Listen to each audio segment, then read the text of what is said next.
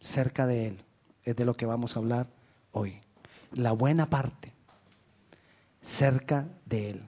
Vayamos al Salmo 73, 28. ¿Recuerda? ¿Alguna vez ha escuchado ese Salmo? Sí, ha escuchado porque es el que nos vamos a memorizar. Pero en cuanto a mí, el acercarme a Dios es el bien. ¿Cuál es el bien en cuanto a mí? Acercarme a Dios. ¿Cuál es la mejor parte? Acercarme a Dios. ¿Cuál es la buena parte? Acercarme a Dios. Es el bien. He puesto en Jehová el Señor mi esperanza para contar todas sus obras. Hay algunas cosas que usted va a escuchar que yo las repito y las repito y las repito, pero es como la mamá con el niño. Lávese los dientes. Lávese los dientes. ¿Cuántas veces usted le dijo a su hijo que se lavara los dientes? hasta que él por sí solo se lavaba los dientes. Así pasa con enseñar la palabra. Hay muchas cosas que hay que decirlas de una manera, de otra, de otra, de otra, hasta que se vuelve vida en cada uno de nosotros. Salmo 73, 28. Este salmo expresa una decisión tomada. En cuanto a mí, esa palabra en cuanto a mí quiere decir yo lo decidí. Yo ya tomé una decisión estar cerca de Él. Tomar la mejor parte. ¿Por qué yo debo tomar esta decisión? ¿Cómo lograrlo? Es lo que vamos a estar hablando hoy. ¿Por qué debo tomar esa misma decisión del salmista? ¿Y, por, y cómo lograrlo? Hay algunos consejos que damos a las personas, hay algunos consejos que yo doy a las personas. Y las he escuchado de, de otras personas que también la dan. ¿Tú quieres que tus hijos te obedezcan? Pasa tiempo con ellos. ¿Tú quieres que tu relación matrimonial o de pareja esté mejor? Pasa tiempo con esa, con la pareja, con ella. ¿Tú quieres que Dios te bendiga? Pasa tiempo con Él.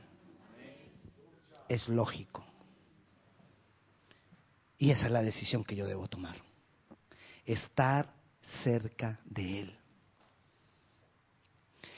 es algo que yo lo tengo que decidir. Es algo que yo me tengo que determinar. Es como un deportista. Si un deportista quiere ser buen deportista, ¿qué tiene que hacer? Pasar tiempo practicando su deporte. Si tú quieres ser un discípulo de Jesucristo, necesitas, necesitamos, necesito pasar tiempo con Él. ¿Quieres conocer más a Dios? ¿Quieres mayor revelación de Dios? ¿Quieres más de su poder obrando? Pasa tiempo con Él. Es una decisión radical que yo tengo que tomar. Yo les decía hace ocho días, a principio de año todos tomamos decisiones, wow. El sábado yo me imagino los gyms llenos. Todo el mundo diciendo, sí, esta vez sí voy. Mm. El, primero no lo abrían, entonces el viernes y el sábado deberían estar llenos. Todo el mundo diciendo esta vez sea el gaso. Ahora sí lo logro. Pero mire a ver en, en junio, cuando abren las playas. Y así nos pasa con la vida cristiana. Nos hacemos propuestas de, estar cercanos a Dios, pero después, poco a poco, como que, como que eso se va apagando, se va apagando. No lo puedo dejar apagar. Decido, Señor, estar cerca de ti. Una cosa he decidido yo, estar en la casa del Señor todos los días. Eso no se refiere a venir aquí a la iglesia todos los días. Pastor, es que yo decidí estar en la casa del Señor todos los días, por favor vaya y abra la iglesia todos los días. No. Es estar en su presencia. Es buscar de Él. Decido estar cerca de ti, Señor. Es una decisión tomada en nuestras vidas, la cual se hará manifiesta. Porque será algo que no se puede esconder. Cuando tú tomas esa decisión y caminas en estar cerca de Él, eso no se esconde. Porque eso se va dando, eso se va mostrando, eso se va manifestando, eso se va a notar. Tus cambios se van a notar. Pastor, es que yo ya llevo como tantos años en el Señor que ya, ¿qué cambios? No es que eso no para. Eso no, de, eso, eso, eso no deja de ser. Es algo que no termina, es algo que no se puede dejar de hacer, es algo que no se puede pensar que ya lo alcancé. ¿Por qué? Porque es que Dios, Dios es demasiado grande para yo creer que ya lo alcancé. Porque en la medida que tú te metes más y más con Él, te vas dando cuenta, uy, me falta más. Pero cuando tú crees que ya lo alcanzaste, fue porque paraste. Pero cuando te metes más, sientes más ganas, quiero más. Por eso siempre vamos a tener que estar diciendo, sáciame. Porque yo me meto para que Él me sacie y me dan más ganas. Y entonces le digo, Señor, sáciame más. Y me meto más y necesito aún más. Entonces es algo que no para, que no se detiene, es algo que no termina. Es algo que no puedo pensar nunca que ya lo, que ya lo logré. Es algo que nunca lo tendrás todo. Y Dios lo dispuso así, para que siempre quisiéramos más de Él. El Pablo, el gran Pablo. Pablo era una eminencia. Pablo era de lo mejor, de lo mejor que Dios había escogido. Por eso lo utilizó para escribir tanto de lo que nosotros hoy leemos y entendemos que Dios quiere para nosotros. Y sin embargo él decía, no pretendo haberlo alcanzado, sino antes por el contrario, sigo corriendo, sigo esforzándome para ver si lo alcanzo. Es algo por lo que hay que luchar. No es fácil, tienes razón. No es fácil, porque hay que negarse a otras cosas para lograrlo. Hay que negarse, hay que decirle no a otras cosas, pero es lo que da mejores resultados en esta tierra y por toda la eternidad. Ah, lo recuerda, ¿no? Ok. ¿Cómo llamó Jesús a esta decisión? La buena parte.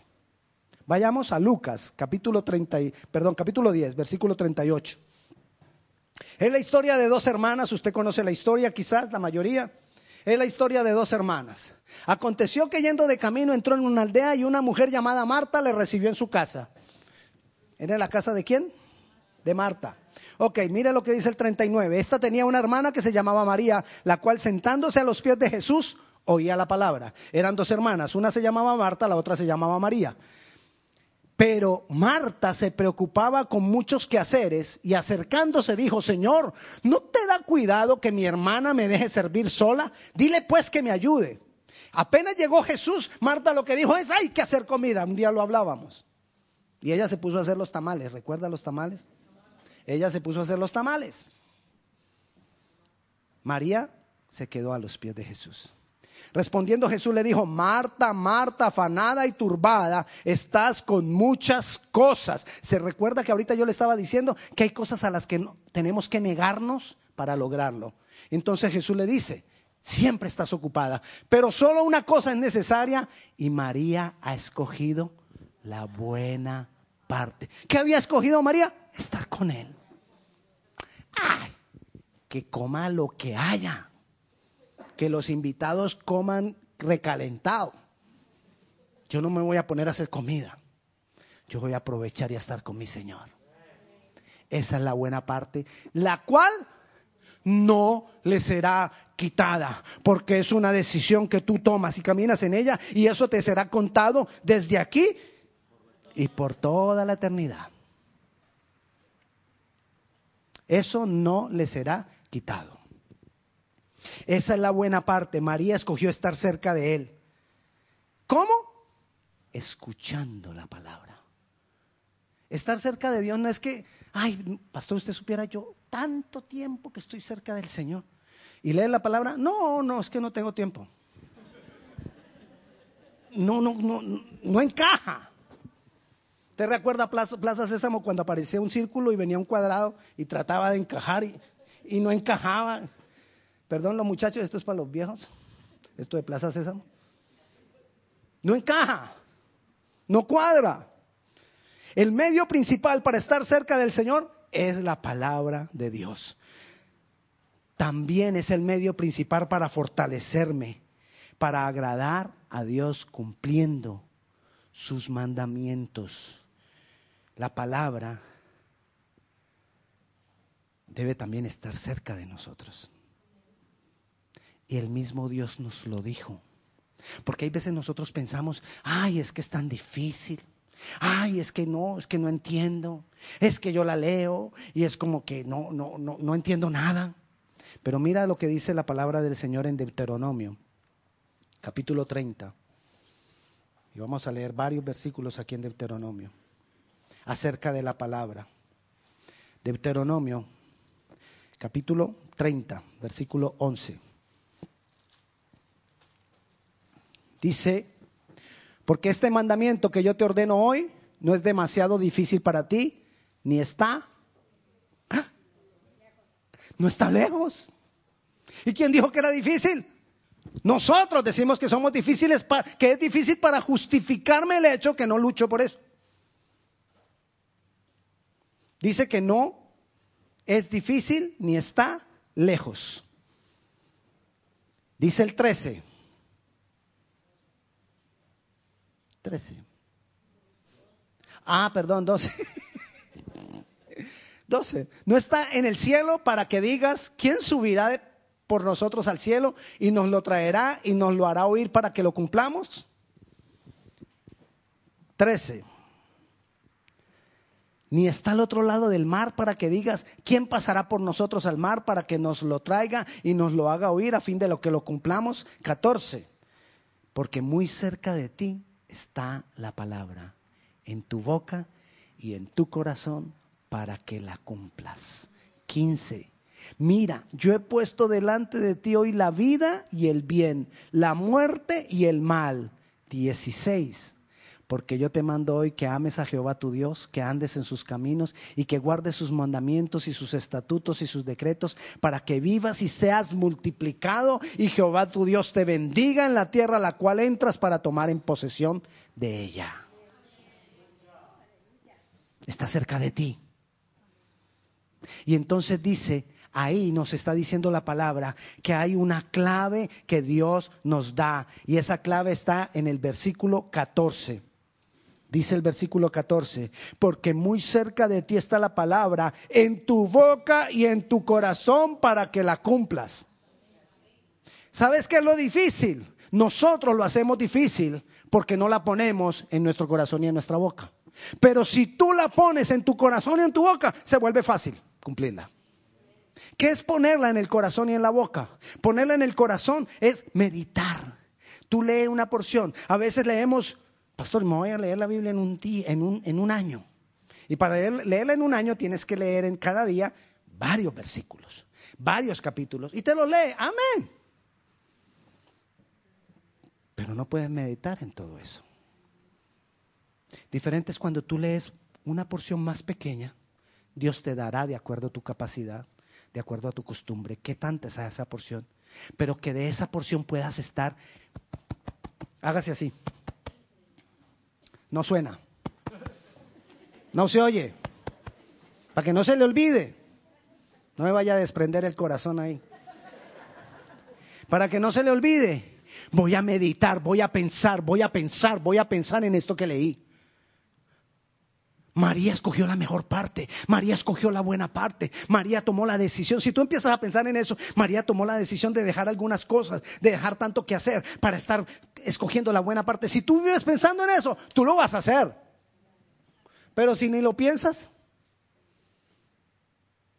a veces nos pasa.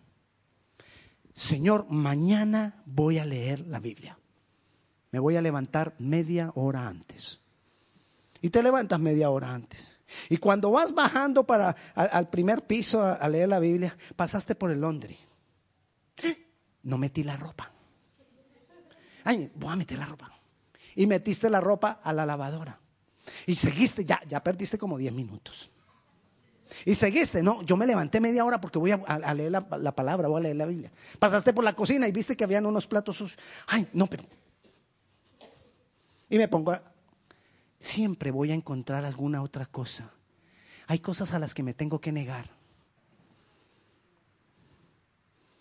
Habrá otro tiempo para lavar la ropa.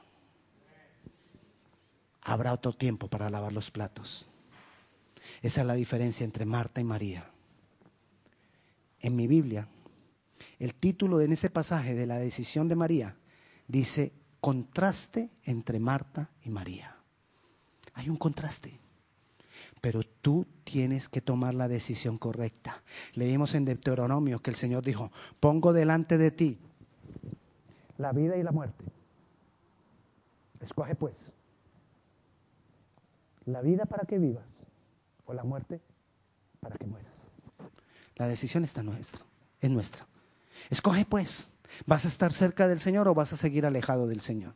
Pastor, es que yo ya decidí por Cristo y yo hice la declaración de fe y ¿te vas a conformar ahí? ¿Te vas a quedar con tan poquito? Porque hay mucho más para ti. Dios tiene mucho más para ti. Pon la palabra del Señor en tu corazón y ponla en tu boca, declárala con tu boca. Está hablando. Esa porción que leíste, esa porción que no entendiste, háblala, háblala, háblala, piensa en ella, háblala. Y cuando menos pensaste, ay, ya la entendí. De tanto decirla, la entiendes. Y porque hiciste lo que el Señor te había recomendado, ponla en tu corazón y en tu boca. Estar cerca de Dios es estar cerca de su palabra. Y cuando estás cerca de su palabra, vas a tener la fuerza para cumplirla. Y eso se notará. Se notará en tus actos, se notará en tus hechos, se notará en tus actitudes, se notará en tus expresiones, se notará en tus decisiones. Eso es esforzarse por cumplirla. Miremos algunos resultados de escoger esa buena parte. Y para mirar esos resultados de escoger esa buena parte, vamos a Génesis, capítulo 39. Ya por allá casi terminando Génesis. Capítulo 39. Un momentito ya. del 1 al 3 vamos a comenzar. Estamos hablando de Josué, o de José, vamos a hablar de José. José fue vendido. A lo que quiero que vayas pensando en esto es que a veces nosotros pensamos que cuando estamos cerca de Dios no hay problemas, no hay sufrimiento. No, hay problemas y hay sufrimiento, pero tenemos la garantía que Él va a cumplir con nosotros el propósito. Mire lo que dice de José. Versículo 1. Llevado pues José a Egipto, Potifar, oficial de Faraón, capitán de la guardia, varón egipcio, lo compró de los ismaelitas que lo habían llevado allá.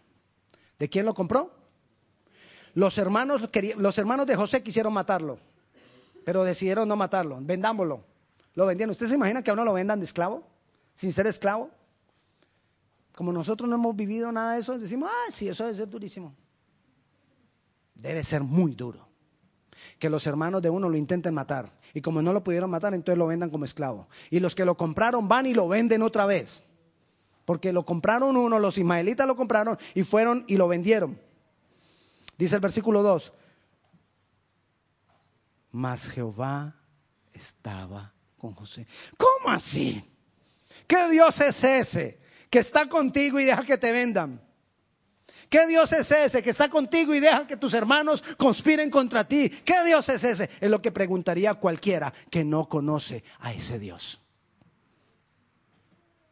Pero Dios tiene propósitos con nosotros y los va a cumplir. Y cuando tú estás en la dificultad, Él en su momento, en el momento indicado, va a estirar la mano y te va a sacar de allá para cumplir el propósito que tiene contigo. Lo que pasa es que todo tiene un tiempo. Y nosotros queremos que ese sea en mi tiempo. No, es en el tiempo de Él. Todo tiene su hora y todo tiene su tiempo. Versículo 3. Y vio su amo que Jehová estaba con él. Recuerda que yo le dije a usted que cuando uno estaba cerca de Dios se notaba. El amo vio que Dios estaba con él. Tenía problemas, tenía sufrimientos, pero en sus actitudes, en sus formas, se veía que pasaba tiempo con el Señor. Y vio su amo que Jehová estaba con él y que todo lo que él hacía, Jehová lo hacía prosperar en su mano. Cuando yo estoy cercano a Dios, puede que tenga sufrimientos, puede que tenga algunas dificultades, puede que tenga problemas, pero todo lo que es puesto en mi mano prospera. Todo lo que es puesto en mi mano prospera. Y esa va a ser mi testimonio y va a ser mi fama, la fama que el Señor me da.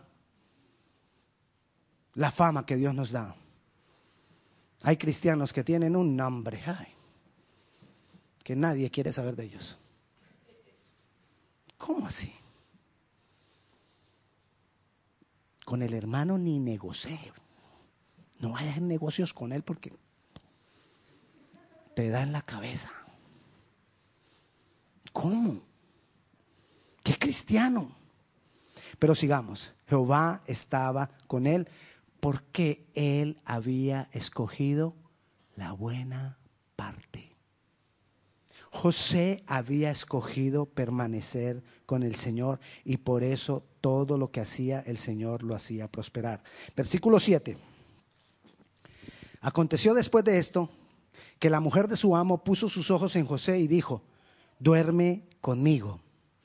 No hay otro mayor, responde él, no hay otro mayor que yo en esta casa y ninguna cosa me ha reservado sino a ti por cuanto tú eres su mujer.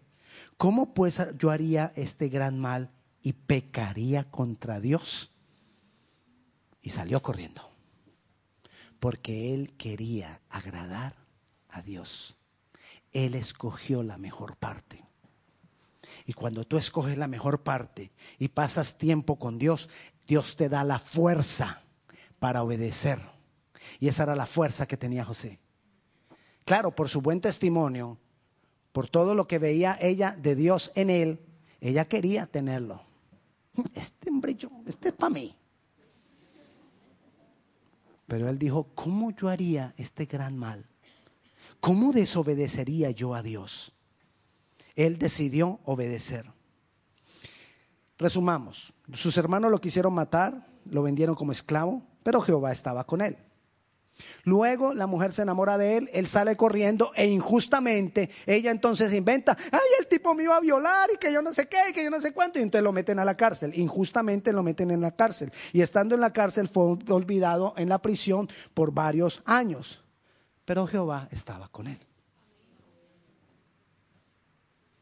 Pastor, y si Jehová estaba con él entonces, ¿por qué estaba en la cárcel? ¿Y por qué le pasó eso? ¿Y por qué? Es lo primero que dicen los que no conocen a nuestro Dios. Y si, y si existe Dios, ¿por qué hay maldad en el mundo? Y si existe Dios, ¿por qué la gente sufre? Porque esas son decisiones que hemos tomado los hombres. No es decisión de Dios. José es un tipo de Jesús. Un tipo de Jesús que es, es alguien que cumple un propósito mostrando o representando el propósito también que cumplió Jesús con nosotros. José es un tipo de Jesús. Es decir, un Jesús a pequeña escala.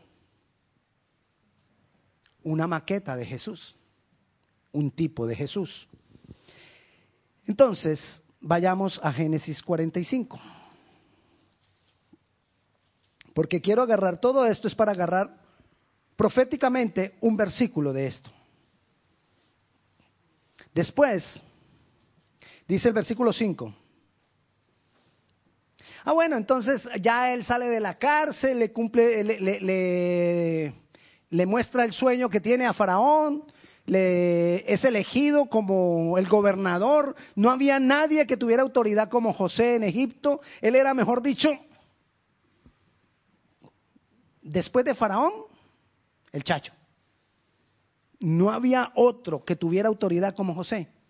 Y entonces él trae a su familia, porque había mucha hambre, trae a su familia para acá. ¿A quiénes? A los que lo habían vendido los trae para salvarles la vida porque había una hambruna para acabar con todo. Y entonces ahí es donde José dice lo siguiente, versículo 5. Ahora pues, le dice a sus hermanos, no os entristezcáis ni os pese de haberme vendido acá, porque para preservación de vida me envió Dios delante de vosotros.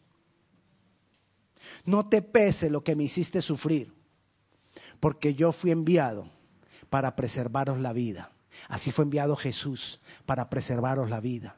Jesús no solamente, mucho más que ser vendido, fue matado, fue crucificado, fue hecho de todo para preservarnos vida. José fue enviado allá primero que sus hermanos para preservarles la vida. Versículo 7. Y Dios me envió delante de vosotros para preservaros posteridad sobre la tierra y para daros vida por medio de gran liberación. Lo mismo que hizo Jesús con nosotros. José sufrió para salvación de otros. Por eso es un tipo de Jesús.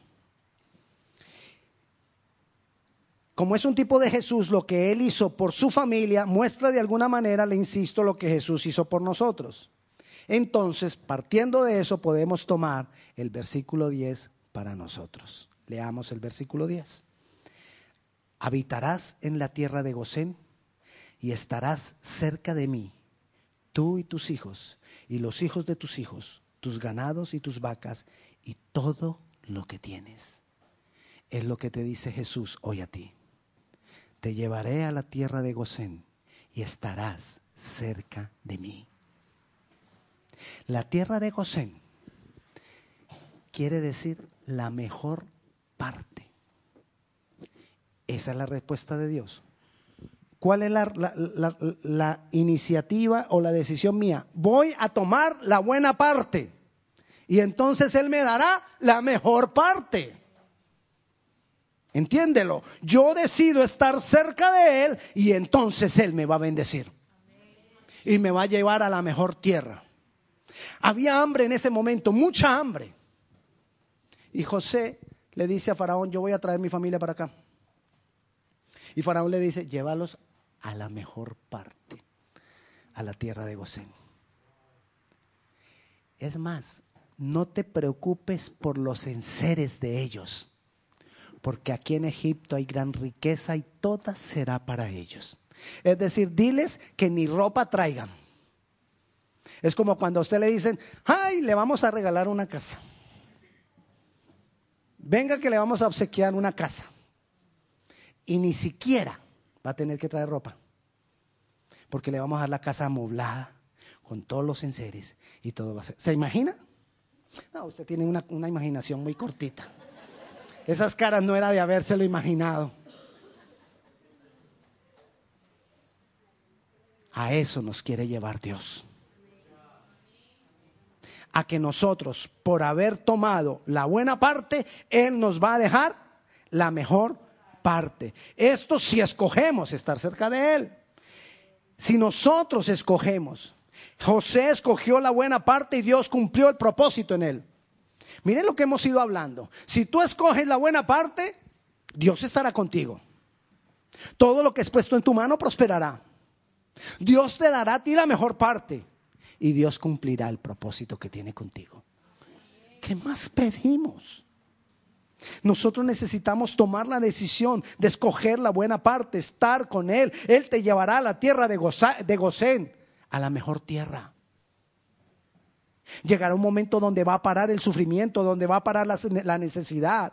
José sufrió, sí, sí que sufrió, pero no dejó la buena parte.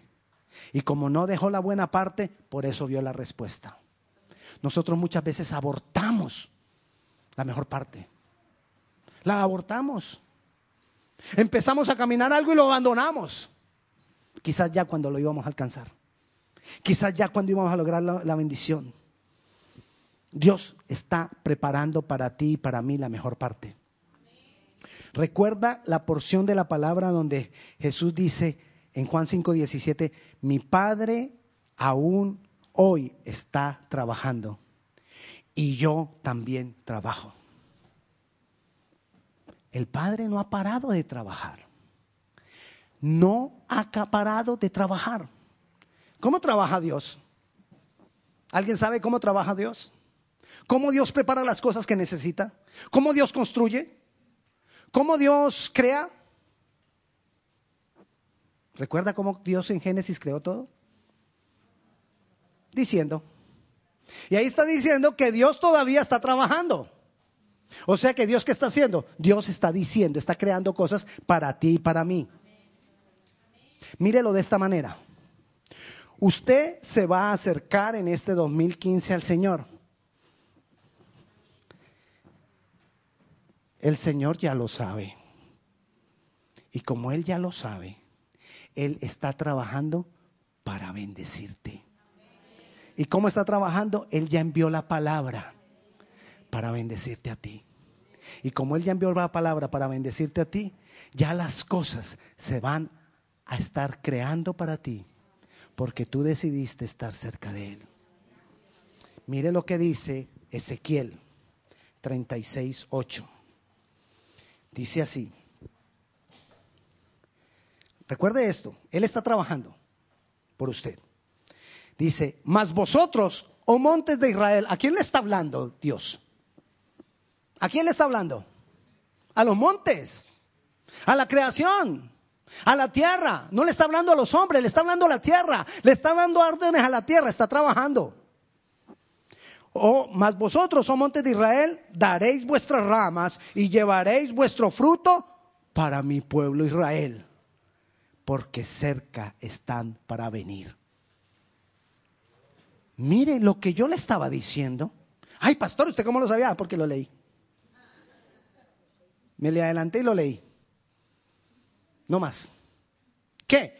Que Jesús sabe que su pueblo está para acercarse a Él. Entonces desde ya le está diciendo a los montes, hey, preparen la provisión, den sus ramas y den sus frutos, porque ellos decidieron acercarse a mí. Y se lo vuelvo a leer ahora que ya se lo expliqué. Mas vosotros, oh montes de Israel, daréis vuestras ramas y llevaréis vuestro fruto para mi pueblo Israel, porque cerca están para venir. Toma la decisión. Toma la decisión. Me propongo estar cerca de ti. Me propongo escoger la buena parte. Porque yo sé que si yo escojo la buena parte, tú me darás la mejor parte. Tú cumplirás el propósito. Tú me harás prosperar en todo lo que yo comience. Tú me bendecirás. Ahí donde estás, cierra tus ojos.